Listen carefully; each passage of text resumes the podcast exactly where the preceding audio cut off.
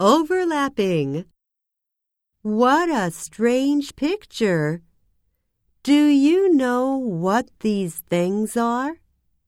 They are called snack machines or vending machines. What is your favorite snack when you're hungry? Well, for about two dollars, you can choose something delicious from these machines.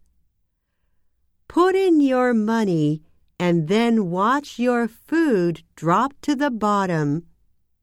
Sometimes people have to shake the machine if their snack gets stuck on the way down. It's very frustrating to have your snack stuck in the machine when you're hungry. This vending machine sells candy, chocolate bars, chips, and even soda pop. These snacks are not very good for your body, but they sure taste good. Which snack would you choose?